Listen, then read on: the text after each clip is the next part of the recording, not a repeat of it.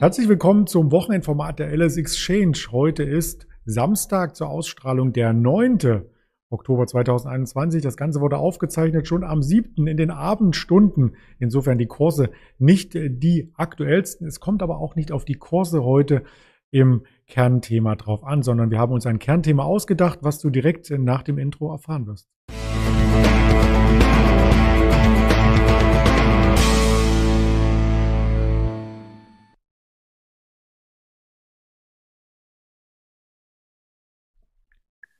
Es geht markttechnisch natürlich auch um die Aktienmärkte, um den DAX, aber auch um die Rohstoffmärkte. Vielleicht kann man da ein, zwei Parallelen ablesen.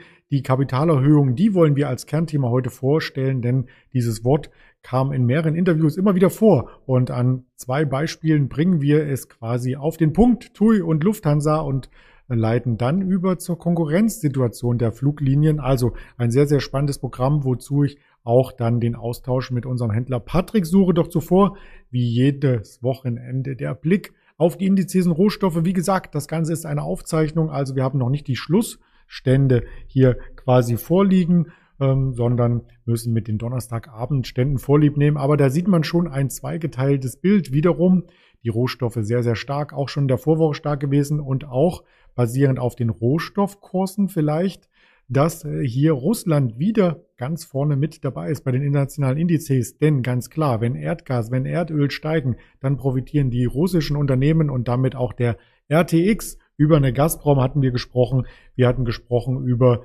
eine Luke Oil in der Woche. Also ganz, ganz spannend. Und spannend dürfte auch am Freitag noch der Arbeitsmarktbericht aus den USA sein. Im Vorfeld ist der Dow Jones schon angestiegen, der S&P 500, aber auch der Nasdaq. Der Nasdaq aber nicht ganz so stark.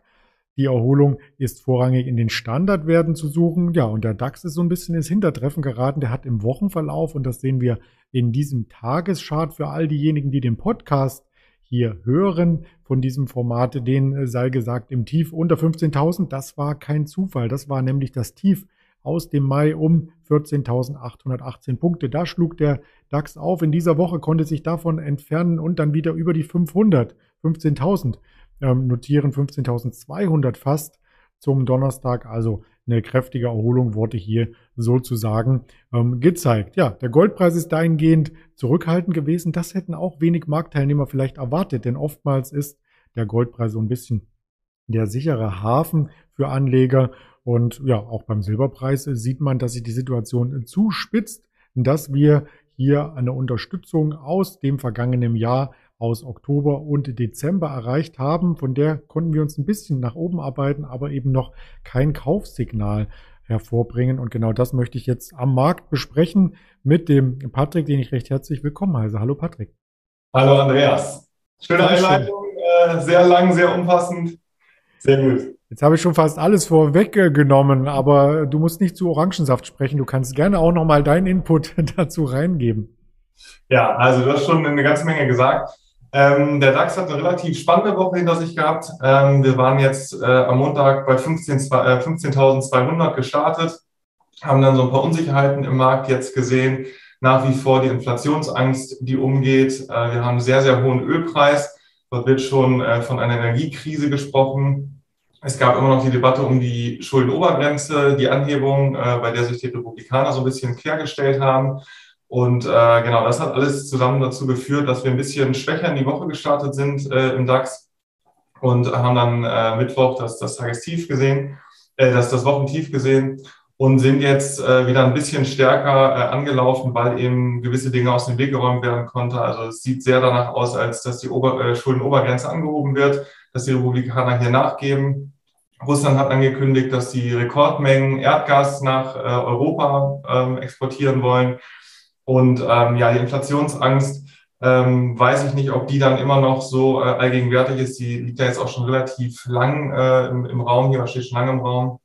Und wir sind charttechnisch relativ interessant im DAX jetzt aktuell. Wir haben die 200-Tageslinie, die direkt bei 15.000 Punkten etwa verläuft, ähm, die immer als Stabilisator gesehen wird, wenn man sich oberhalb bewegt oder auch, wenn man sie jetzt nachhaltig nach unten durchbricht, kann das natürlich auch nochmal dazu führen, dass so ein bisschen Verunsicherung am Markt äh, auftritt. Und äh, zum Thema Inflationsangst, du hattest es äh, gerade schon mit dem Goldpreis angesprochen. Also seit Juni tendieren wir hier ein bisschen schwächer. Von daher weiß ich nicht, ob das die Kursbewegungen dann auch wirklich immer so auf die Inflationsängste zurückzuführen sind. Denn da gilt Gold natürlich als sicherer Hafen, als Inflationsschutz. Und ähm, von daher ähm, ist, die, ist die Frage, was die Märkte jetzt aktuell gerade bewegt. Aber Rohstoffmärkte ähm, sind da zweigeteilt. Die Edelmetalle seit Juni ein bisschen schwächer, Silber auch. Und ähm, Erdöl natürlich bärenstark, ähm, ist jetzt schon mehr Jahreshoch im BTI äh, und auch bei, bei Brent. Äh, aber das ist natürlich auch darauf zurückzuführen, dass hier eine Angebotsknappheit besteht. Die Konjunktur weltweit läuft wieder an. Und die OPEC hat bekannt gegeben, auch entgegen der Erwartung von einigen, dass man hier die Fördermengen nicht so stark erhöht, wie man es eigentlich für nötig halten würde. Ähm, und entsprechend ja, ist der Ölpreis auch nochmal deutlich, deutlich fester. Und das wird auch spannend, äh, wo die Reise dann auch hingeht bei den Rohstoffen. Mhm. Da ist ähm, sicherlich auch äh, der Eigennutz von einigen OPEC-Staaten ein, ein spannendes Thema, weil wenn die Angebotsknappheit weiter bleibt, steigen natürlich die Margen und sie verdienen mehr.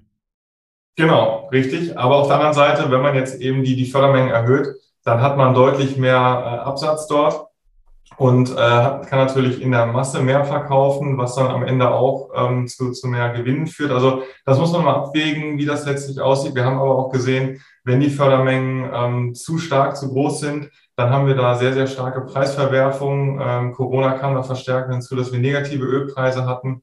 Und ähm, das möchte man natürlich möglichst verhindern. Entsprechend ist es immer so, ein, so, ein, so eine Gratwanderung, wie viel man jetzt tatsächlich fördert, wo der Preis letztlich liegt und wie viel man dann an Absatz auch äh, dann weltweit exportieren kann.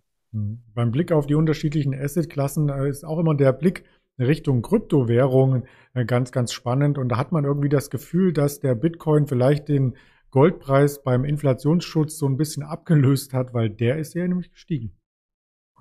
Das stimmt tatsächlich, aber ich glaube, das hat noch ganz andere Gründe. Also so volatil ähm, wie der Bitcoin ist oder auch andere Kryptowährungen, ähm, das glaube ich ist nicht nur auf die Inflation zurückzuführen. Ähm, Im Gegenteil, da sind so viele Aspekte, die damit einfließen und es auch sehr, sehr schwierig ist, ähm, die Kryptomärkte jetzt zu bewerten, mhm. ob sich das langfristig durchsetzt, wie das regulatorisch ist.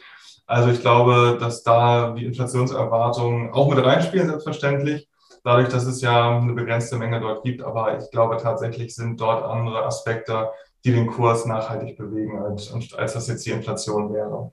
Okay, ich wollte es mal mit ansprechen, bevor wir auf das Kernthema kommen. Und das ist etwas, ja, das hat schon ein bisschen Lehrbuchcharakter. Ich wollte jetzt nichts aus meinem Bücherregal rausholen, sondern ich habe digital mal etwas abgedruckt, ähm, nämlich das Thema Kapitalerhöhung. Da gibt es ja verschiedene Arten. Das, was man in einem Satz vielleicht ganz einfach zusammenfassen kann, wäre, das Unternehmen, was eine Kapitalerhöhung macht, braucht Geld für was auch immer und beschafft es sich am Kapitalmarkt. Genau, richtig. Also es gibt verschiedene Formen, äh, Gratisaktien auch. Ähm, also da gibt es ganz andere Sachen, auch Wandelanleihen, die dann äh, in Eigenkapital gewandelt werden. Aber so typischerweise, oder womit wir uns jetzt auch heute beschäftigen, oder was auch typisch am Markt ist, ähm, sind eben die Kapitalerhöhungen bei denen Firmen Kapital benötigen oder frisches Geld benötigen, Liquidität benötigen, die Eigenkapitalbasis aufstocken wollen. Und das geht eben nur, indem man dort eben auch dann äh, frisches Kapital reinbekommt und nicht Aktien verschenkt oder rausgibt. Verschenken ist es auch nicht, aber indem man neue Aktien einfach rausgibt, ohne was dafür im Gegenzug äh, zu bekommen für die Kapitaldecke. Und das sind eben typischerweise ähm, ja, die Kapitalerhöhungen, die mit Bezugsrecht dann stattfinden, wo man dann einen Bezugspreis hat, der dann direkt an das Unternehmen ähm, wandert und damit eben die Kapitaldecke so ein bisschen äh, stärkt. Mhm. Und da hatten wir zwei prominente Beispiele aus in der ähm, DAX-Familie. Die erste, das erste Beispiel war vor ich glaube, es waren zwei Wochen oder drei Wochen, die deutsche Lufthansa, die hier eine Kapitalerhöhung eingeleitet hat. Im Vorfeld wurde lange darüber spekuliert, wann geschieht es, zu welchen Konditionen geschieht es. Ja, und dann geschah es auf einmal äh, ganz schnell und du hast da so ein paar Hintergrundinformationen für uns aufbereitet.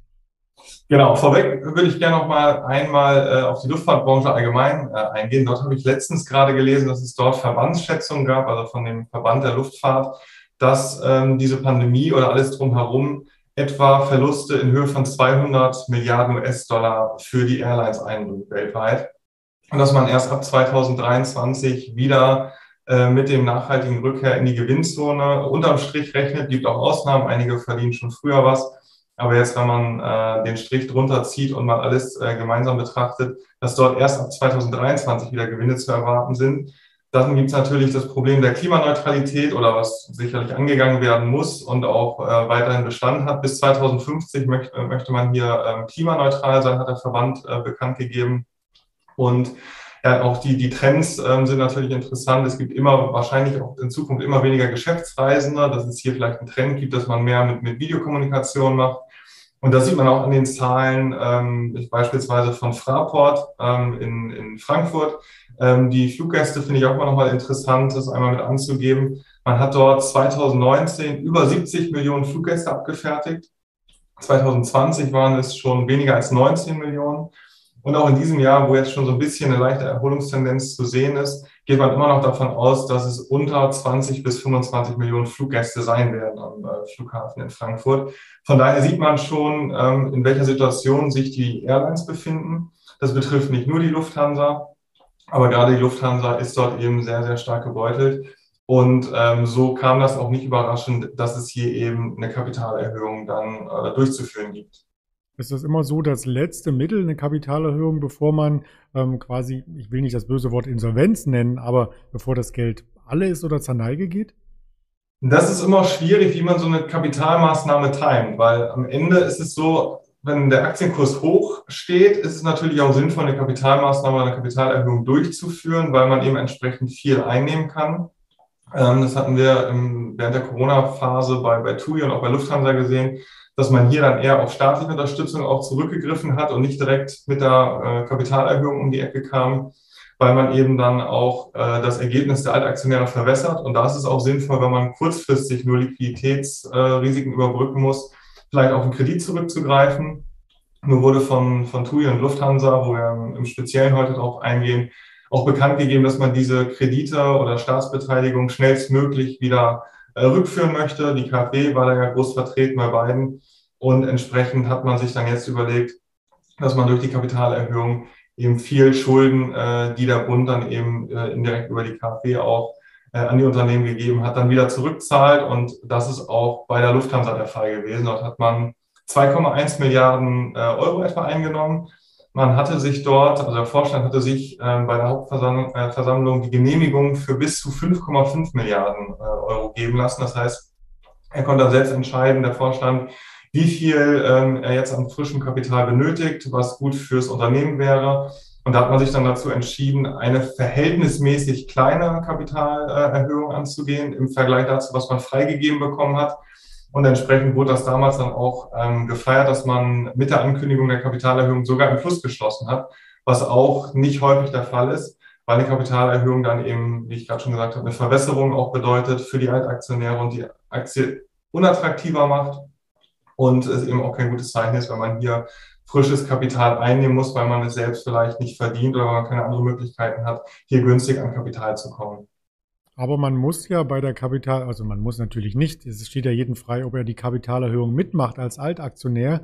Ähm, trotzdem verwundert es dann natürlich ein bisschen, wenn einige das nicht mitmachen, dann dadurch verwässert sich ja quasi das Engagement in dieser Firma. Genau, richtig. Also das ist das, was ich gerade angesprochen hatte. Man kann natürlich, wenn man jetzt die Bezugsrechte bekommt, dort an der Kapitalerhöhung teilnehmen, mhm. muss dann eben nochmal einen gewissen ähm, oder einen gewissen Geldbetrag aufwenden. Es gibt dann ja einen Bezugspreis. Ähm, man kann das vielleicht mal ganz allgemein erklären. Ähm, wenn man Altaktionär ist, bekommt man in der Regel, es gibt auch andere Maßnahmen, aber in der Regel ist es so, dass man pro Aktie äh, ein Bezugsrecht bekommt und ähm, die Gesellschaften dann vorher festlegen, wie das äh, Bezugsverhältnis ist. Das heißt, ich bekomme pro Aktie ein Bezugsrecht. Bei der Lufthansa war es dann so, dass das Verhältnis eins zu eins war. Das heißt, jedes Bezugsrecht hat auch dazu berechtigt, eine Aktie zu 3,58 Euro zu beziehen. Ähm, es gibt aber auch andere Verhältnisse, bei denen man dann mehr Bezugsrechte braucht, um eine Aktie zu beziehen. Und ähm, genau, da muss man dann eben den, den Bezugspreis zahlen und bekommt dann äh, die Aktie eingebucht und der Bezugspreis, den man zahlt, der geht dann eben an das Unternehmen, äh, wozu die Kapitalerhöhung letztlich da ist, dass das Unternehmen mit frischem Kapital ausgestattet wird. Also das heißt, wenn man an das Unternehmen glaubt, sollte man auch die Bezugsrechte äh, wahrnehmen und nochmal frisches Kapital der Gesellschaft geben oder aber die Bezugsrechte verkaufen. Auch das ist ja immer möglich. Genau, richtig. Man bekommt die Bezugsrechte in der Regel eingebucht ähm, pro Aktie, ein Bezugsrecht und dann findet auch ein Bezugsrechtshandel in der Regel statt ähm, bei großen Unternehmen, auch auf Xetra, die sind auch auf Xetra gelistet, so was bei der Lufthansa beispielsweise. Und dort hat man dann die Möglichkeit, in einer gewissen Frist diese Bezugsrechte zu verkaufen, mhm. ähm, weil eben der Aktienkurs dann auch in Mitleidenschaft gezogen wird. Bei der Lufthansa war es beispielsweise so, dass ein Bezugsrecht äh, etwa 2,40 Euro wert war, weil man eben eine Aktie mit 3,58 Euro beziehen konnte und das natürlich weit unter dem aktuellen Kurs ist. Und somit konnte man dann äh, das Bezugsrecht für 2,40 Euro verkaufen oder man äh, hat in dieser Frist seine depotführende Bank angewiesen und gesagt, ey, ich möchte gerne diese 3,58 on top zahlen und bekomme dafür dann äh, eine neue Aktie ins Depot eingebucht. Mhm. Umso verwunderlicher ist es, und darauf wollte ich hinaus, dass nicht alle ihre Bezugsrechte ausgeführt hatten, unter anderem auch der Wirtschaftsstabilisierungsfonds WSF, äh, der hat nur teilweise an der Kapitalerhöhung äh, teilgenommen. Warum das denn? Ähm, ich weiß jetzt nicht genau, wie das abgelaufen ist, ob er das verkauft hat, aber das ist, glaube ich, so, dass man hier eben die Beteiligung ja zurückführen möchte. Also ähm, der Wirtschaftsstabilisierungsfonds möchte ja nicht langfristiger Aktionär der Lufthansa bleiben, mhm. sondern wie der Name eben sagt, war das zur Stabilisation in dieser schwierigen Corona-Phase gedacht. Und ähm, ich meine auch, dass man hier sogar schon dabei ist, Aktien am Markt zu verkaufen, also nicht nur die Bezugsrechte auszuüben, also nicht auszuüben, sondern auch sogar die Aktien, die man hat, dann am Markt eben zu verkaufen, ähm, weil es jetzt eben so ist, dass der Markt dafür empfänglicher ist, als er, als das in der Krise war und man die Aktien jetzt hier auch ähm, ja, gleitend in den Markt geben kann und somit die Beteiligung dann auflösen kann an der Lufthansa. Okay, also ob das gleitend geschehen ist, das werden wir nachher am Chart gleich mal sehen. Aber zuvor hast du natürlich auch die Veränderungen noch einmal dargestellt, die sich dann in den Kennzahlen in der Bilanz sozusagen aufzeigen. Genau, richtig. Die habe ich nicht auswendig gelernt, die habe ich mir hier einmal notiert. Ähm, und da sieht man ganz klar die Entwicklung, wenn man jetzt ähm, auf, die, auf die Gewinn- und Verlustrechnung schaut. 2019 ähm, bei der Lufthansa gab es noch über 36 Milliarden Euro Umsatz. 2020 ist man dann äh, auf knapp 14 Milliarden abgerutscht. Entsprechend sieht auch das operative Ergebnis aus, nachdem man 2019 noch 1,7 Milliarden knapp verdient hat operativ ähm, ist es dann auf über minus sieben Milliarden äh, abgesackt. Und auch das Ergebnis nachsteuern, was für viele interessant ist, weil das dann letztlich auch das Ergebnis ist, was ausgewiesen wird, äh, wovon dann letztlich auch die Dividende bezahlt wird oder was dann eben zurück in die Substanz geht. Dort sieht man ganz klar, dass auch hier ein herber Einschlag stattgefunden hat und äh, auch das Eigenkapital eben massiv äh, gelitten hat. Man sieht 2019 10 äh, Milliarden Euro Eigenkapital noch und äh, in 2020 ist das Ganze dann auf 1,3 Milliarden abgesagt. Äh, dieses Jahr sieht auch nicht so rosig aus, weshalb man hier eben mit der Kapitalerhöhung auch nochmal eingeschritten ist. Das sehen wir dann auch, äh, wenn man das, äh, wenn man die Kennzahlen pro Aktie sich vor Augen führt. Dort sieht man äh, auch den Gewinn je Aktie 2,55 in 2019, 2020 dann minus 12 Euro. Also wirklich äh, sieht man dort die Folgen von Corona, wie die dort eingeschlagen haben. Und unten sieht man dann auch die Erwartungen mit Sternchen noch weiter, 2022, 2023. Ähm, und da sieht man schon, dass der Buchwert schon äh, sehr, sehr gebeutelt ist, von 21 Euro je Aktie auf äh, 18 Cent. Das heißt, man ist fast komplett Fremdkapital finanziert.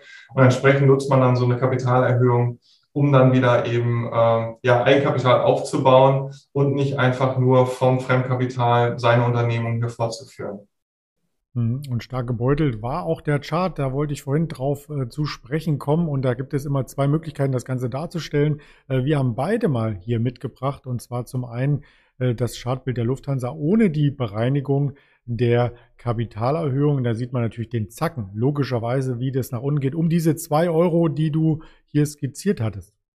Genau, richtig. Also das ist natürlich äh, ein bisschen unfair, das so darzustellen, weil man dann eben sieht, von über 12 Euro auf unter 6 Euro. Ganz so dramatisch war es nicht, auch wenn der Chart äh, bereinigt ähm, nicht viel besser aussieht, ein Tick schon, weil man eben diese Bezugsrechte eingebucht bekommt, die einen Wert haben, die man dann verkaufen kann. Und wenn man das jetzt vernachlässigen würde, dann wäre das natürlich ähm, kein realistisches Bild, was sich hier abgibt, weil man diese 2,40 Euro ja trotzdem noch real bekommen hat. Und wenn man das Ganze jetzt bereinigt, das ist dann eben geschehen, dass man dort eben die Bezugsrechte mit verrechnet im Chart, dann sieht man, dass hier der Absturz dann immerhin von 9 Euro dort auf 5,80 Euro stattgefunden hat.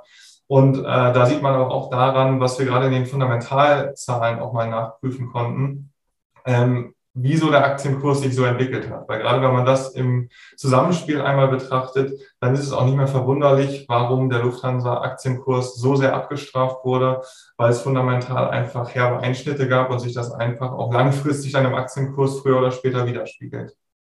Das stimmt. Und wenn man äh, hier die letzten zwei, drei Tage, die etwas schwächer waren, am Aktienmarkt rausnimmt, dann wäre sogar die Lufthansa auf Jahressicht deutlich im Plus gewesen. Jetzt immer noch plus 6,2 Prozent, wenn man sich die Zahlen jetzt äh, genau ein Jahr zurück ins Verhältnis setzt. Aber ähm, es gab natürlich auch Werte, die ein Stück weit äh, besser gelaufen sind. Also man darf hoffen, dass es hier auch weiter nach oben geht mit dem Kranich, dass er auch vom Aktienkurs her wieder ablebt, denn die Belebung des Flugverkehrs und vor allem auch der Urlaubszeit, die ist vorangegangen. Das bringt uns zum nächsten äh, Thema, was oder zum gleichen Thema zu einem anderen Unternehmen, zur TUI, denn die möchten ja nun auch eine Kapitalerhöhung hier am Kapitalmarkt äh, beschließen und umsetzen, um die Bilanzstruktur zu stärken. Das ist ein ganz anderer Fakt, oder? Genau, richtig. Also im Endeffekt zielt das schon auf ein ähnliches äh, Ziel ab. Äh, man hat jetzt gestern bekannt gegeben, dass man hier eben eine Kapitalerhöhung durchführt äh, in Höhe von 1,1 Milliarden Euro. Und hier ist eben auch der Fakt gewesen, dass man eben die, die freigewordenen Mittel zum Schuldenabbau nutzen möchte. Also man möchte hier ähm, die Zinskosten reduzieren und die Nettoverschuldung vor allem so ein bisschen reduzieren und hat dort auch KfW-Kredite, die zurückgezahlt werden und möchte eben vor allem auch dieses Fremdkapital, was wir auch gleich in der Bilanz nochmal sehen, möchte das auch zurückzahlen, äh, ähnlich wie bei der Lufthansa, ähm, dass man hier eben auch so ein bisschen sich, sich freischwimmt nach diesen ja, sehr, sehr starken Einschnitten. Und ähm, das kann man auch in der Bilanz hier ganz gut sehen. Also auch die, die Umsätze, wenn man sich die von 2019 mal anschaut und im Vergleich dazu 2020 von fast 19 Milliarden auf nicht mal 8 Milliarden, da sieht man schon, wie stark eben auch diese Entwicklungen hier, hier sind. Und auch hier 530 Millionen Euro Nachsteuergewinn äh, in 2019 zu minus drei Milliarden oder über drei Milliarden äh, Verlust sogar. Und ich habe das auch nochmal recherchiert, das geht sogar noch weiter. In 2021 wird der Umsatz erwartet von etwas geringer als sieben Milliarden, also nochmal weniger als 2020. Äh, durch Kosteneinsparung ist man da allerdings in der Lage, äh, den Verlust so ein bisschen zu reduzieren. Aber auch der soll etwa bei minus zwei Milliarden Euro liegen in diesem Jahr. Und auch hier haben wir wieder ein ähnliches Bild wie bei der Lufthansa im, im Eigenkapital. Also von vier Milliarden Euro Eigenkapital auf 218 Millionen, also auf die Aktie gerechnet. Äh, wenn wir das nochmal auf Aktienebene ähm, übertragen, äh, 37 Cent bedeutet. Und ähm, dadurch, dass es jetzt eben in diesem Jahr wahrscheinlich nochmal einen Verlust ja geben wird oder aller Voraussicht nach, hätte man in 2021 dann eben ein erwartetes negatives Eigenkapital. Das heißt, man hat nicht nur das Fremdkapital aufgenommen, was man braucht, sondern noch darüber hinaus. Also äh, man ist hier sogar überschuldet und entsprechend nutzt man hier jetzt auch die Kapitalerhöhung, um die Fremdkapital, um das Fremdkapital so ein bisschen zurückzuzahlen. Weil je weniger Fremdkapital ich aufnehme, desto geringer sind auch meine Zinskosten am Ende weil ich eben solventer bin und ähm, mir dann eben der Kapitalmarkt eher Geld zur Verfügung stellt oder zu einem geringeren Zinssatz, was dann auch das Ergebnis belastet. Also von daher ähm, ist das hier auch bei der TUI ähm, sehr, sehr wichtig gewesen und äh, ja, hat, wurde gestern angekündigt und ist dann, wir zeichnen ja, wie du gesagt hast, vorhin am Donnerstag auf. Ähm, morgen ist die TUI dann Ex-Bezugsrecht, das heißt, morgen wird es dann rechnerischen Abschlag geben von etwa 60 Cent, ähm, der dann eben wieder auf das Bezugsrecht zurückzuführen ist. Hm, auch da hast du uns die Kennzahlen noch einmal aufgelistet. Äh, von Dividenden wird man die nächsten Jahre noch träumen können, oder? Davon ist auszugehen. Also wenn ich jetzt dort in der äh, Verantwortung wäre, würde ich auch erstmal mich darum kümmern, dass die Fremdkapital, äh, dass das Fremdkapital zurückgezahlt wird, einfach weil das sehr, sehr stark ergebnisbelastend ist. Also wenn, wenn ich jetzt so ein starkes Fremdkapitalpolster habe und muss darauf vielleicht äh, 4, 5, 6 Prozent Zinsen zahlen, ähm, dann schaue ich erstmal, dass ich das vielleicht ähm, reduziere, um dann das Ergebnis zu steigern und dann auch irgendwann vielleicht in der Lage bin, Dividende zu zahlen. Aber gerade äh, die, diese Dividendeneinsparung ist zumeist der erste Schritt, noch vor der Kapitalerhöhung, dass man sagt, man spart sich die Dividende, um die Kapitaldecke zu, zu stärken. Und wenn das dann nicht mehr ausreicht, weil eben ähm, ja, sehr, sehr schlechte Ergebnisse eingefahren sind und man hier dringend Liquidität benötigt, dann macht man eine Kapitalerhöhung, äh, nachdem man die Dividende gestrichen hat in der Regel. Ja, genau. Vielleicht äh, die Frage, die sich mir aufdrängt beim langfristigen Blick, und du hast ja mehrere Jahre hier aufgelistet, ist jetzt am Kapitalmarkt zu relativ niedrigen Zinsen Kapital aufzunehmen, macht ja vielleicht mehr Sinn, als wenn wir irgendwie in drei Jahren, wenn die Zinsen schon auch bei den Notenbanken gestiegen sind, nochmal reingreifen müssen. Das stimmt. Ähm, aber man muss auch jetzt schon, auch wenn die Zinsen jetzt gering sind, am, am Anleihemarkt geht ja auch immer noch ein Ausfallrisiko mit einher. Und ähm, wenn man jetzt eben so, so schwach aufgestellt ist, äh, was die Eigenkapitaldecke angeht, ähm, dann bekomme ich hier auch bei Anleihen, selbst wenn das Zinsniveau niedrig ist, eine sehr, sehr schlechte Kondition. Sicherlich werden die mit einem steigenden Zinsniveau noch mal schlechter werden, das, das ist schon klar. Aber ich glaube, deswegen versucht man jetzt hier auch mit der Kapitalerhöhung dort ähm, schon so ein bisschen Stärkung in der Bilanz herbeizuführen dass das dann äh, am Ende gar nicht mehr so notwendig ist, dort auf die Zinsen genau zu gucken, dass man da fürchten muss, dass die Zinsen so stark ansteigen, dass man hier ähm, selbst in normalen Jahren keine Gewinne mehr generieren kann, weil man eben so hohe äh, Kapitalkosten daneben hat. Mhm. Schauen wir mal auf den Aktienkurs, wie der sich entwickelt hat. Ähm, ein bisschen äh, besser als bei der Lufthansa, möchte ich meinen. Also da sind wir zumindest in den letzten Wochen eher nach oben gelaufen. Genau, das ist auch darauf zurückzuführen, dass man hier eben, äh, oder TUI hat bekannt gegeben, dass hier ein Aufwärtstrend bei den Buchungen ähm, zu verzeichnen ist. Und äh, wir waren im Februar dort etwa bei 5,50 Euro und ähm, sind dann jetzt bis zum September trotzdem äh, sehr, sehr, sehr, sehr stark gefallen auf 3,23 Euro und äh, konnten uns dann die letzten Wochen, wie du gerade richtig angemerkt hast, so ein bisschen erholen ähm, oder schon ganz ordentlich erholen stehen jetzt gerade, als ich aus dem Handel gegangen bin, bei 4,13 Euro etwa. Und äh, da darf man aber auch nicht vergessen, dass das auch schon die zweite Kapitalerhöhung in diesem Jahr bei der TUI ist. Also die erste hat im Januar stattgefunden. Das war auch eine sehr, sehr, sehr, sehr große Kapitalerhöhung, damals auch im Verhältnis 1 zu 1. Fast, also es war 27 alte Aktien berechtigen zum Bezug, 24 neuer, also nicht ganz 1 zu 1, man kann, das wenn man es rundet, sagen, das ist ein 1 zu 1 Verhältnis gewesen. Und auch jetzt wieder hat man ein Verhältnis von 21 zu 10. Das heißt, ich, wenn ich 21 alte Aktien habe, kann ich 10 neue beziehen mit meinen Bezugsrechten zu einem Preis von 2,15 Euro. Ähm, und wenn man sich jetzt mal vor Augen führt, ähm, wie man vor der Corona-Krise da stand oder allein schon im letzten Jahr, Ende letzten Jahres, dann gibt es jetzt oder nach dieser Kapitalerhöhung dreimal so viele Aktien, wie es das im Dezember letzten Jahres bei der TUI gab. Also das ist schon eine sehr, sehr starke Verwässerung und entsprechend muss man die Ergebnisse, dann eingefahren werden, auch durch das dreifache oder durch die dreifache Anzahl an Aktienteilen.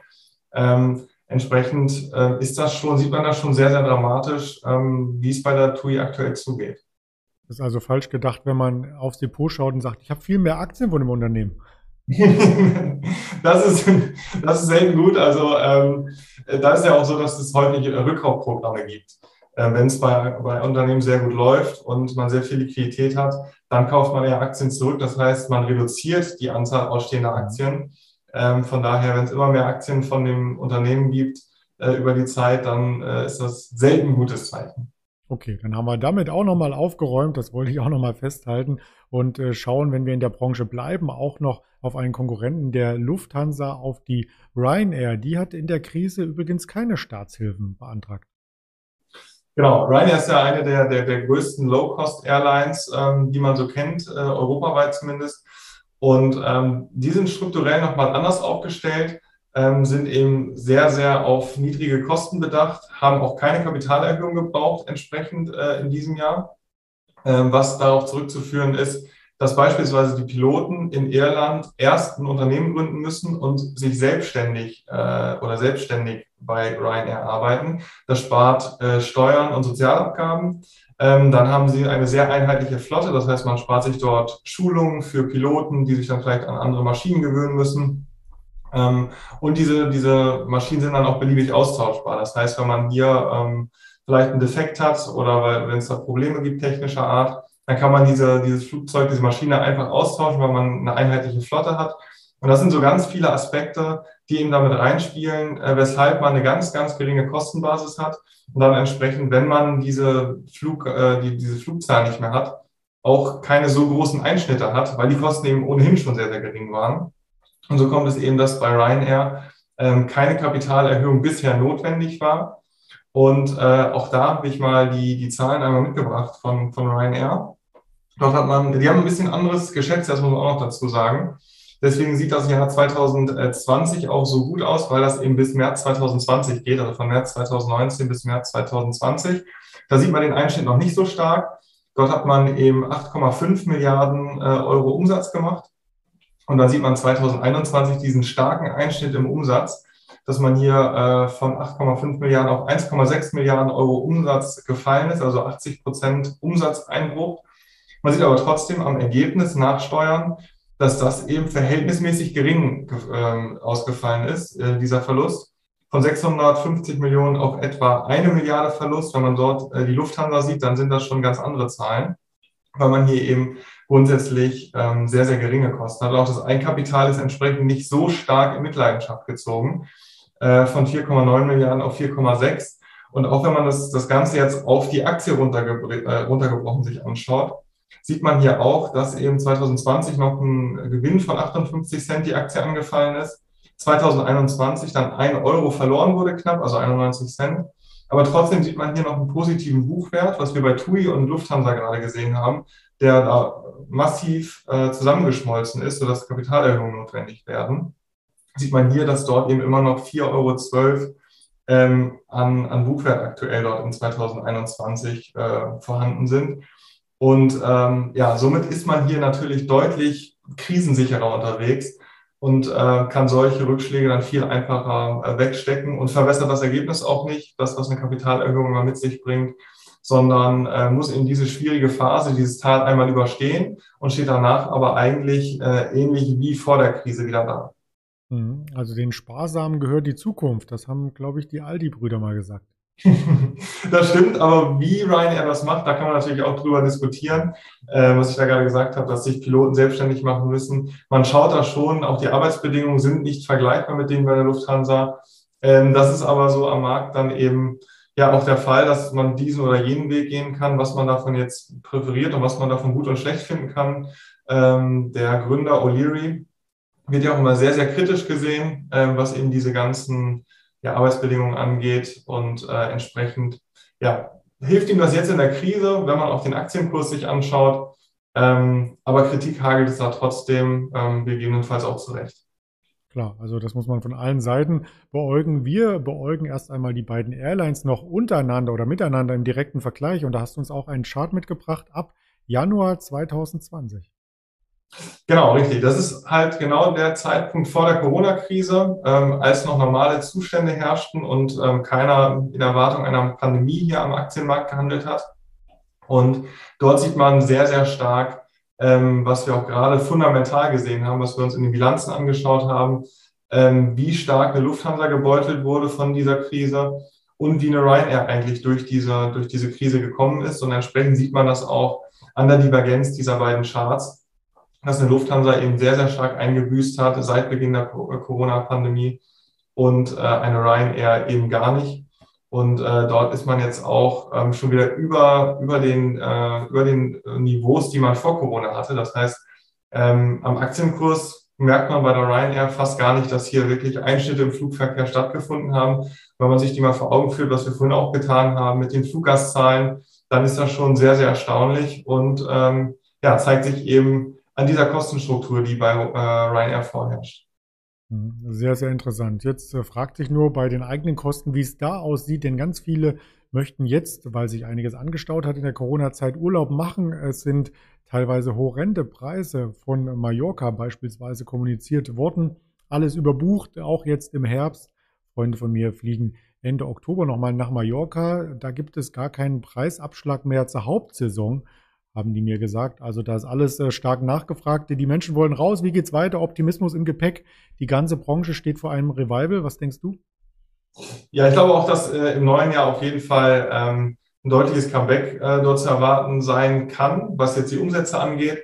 Aber was wir in der Bilanz gesehen haben, das heißt nicht automatisch, dass sich das aber auf den Aktienkurs äh, niederschlägt, weil wir haben hier, glaube ich, schon sehr, sehr gute Erwartungen eingepreist in den Kursen.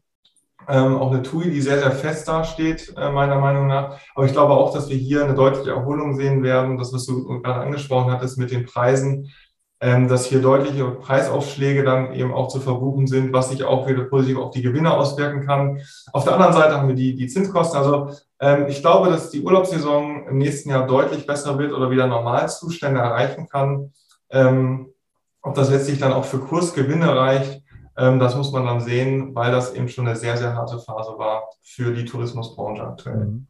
Und ob Sie als Zuschauer und Zuhörer nun im Urlaub sind oder äh, zu Hause, wir haben für alles das richtige Format. Nicht nur auf YouTube sind wir zu sehen und zu hören, sondern auch auf Twitter mit Inspirationen aus dem Handel, auf Instagram, auf Facebook und die Podcast-Version, die kann man auch im Flieger hören. Vorher runterladen bei Spotify, bei Apple Podcasts oder bei dieser und dann hat man das Ganze inhaltlich verfügbar direkt auf den Ohren. Also schöner kann es gar nicht sein. In diesem Fall wünsche ich dir schon mal ein schönes Wochenende. Alle anderen, die es heute erst sehen, natürlich auch ein schönes Wochenende. Wir sehen uns bald mal wieder, Patrick.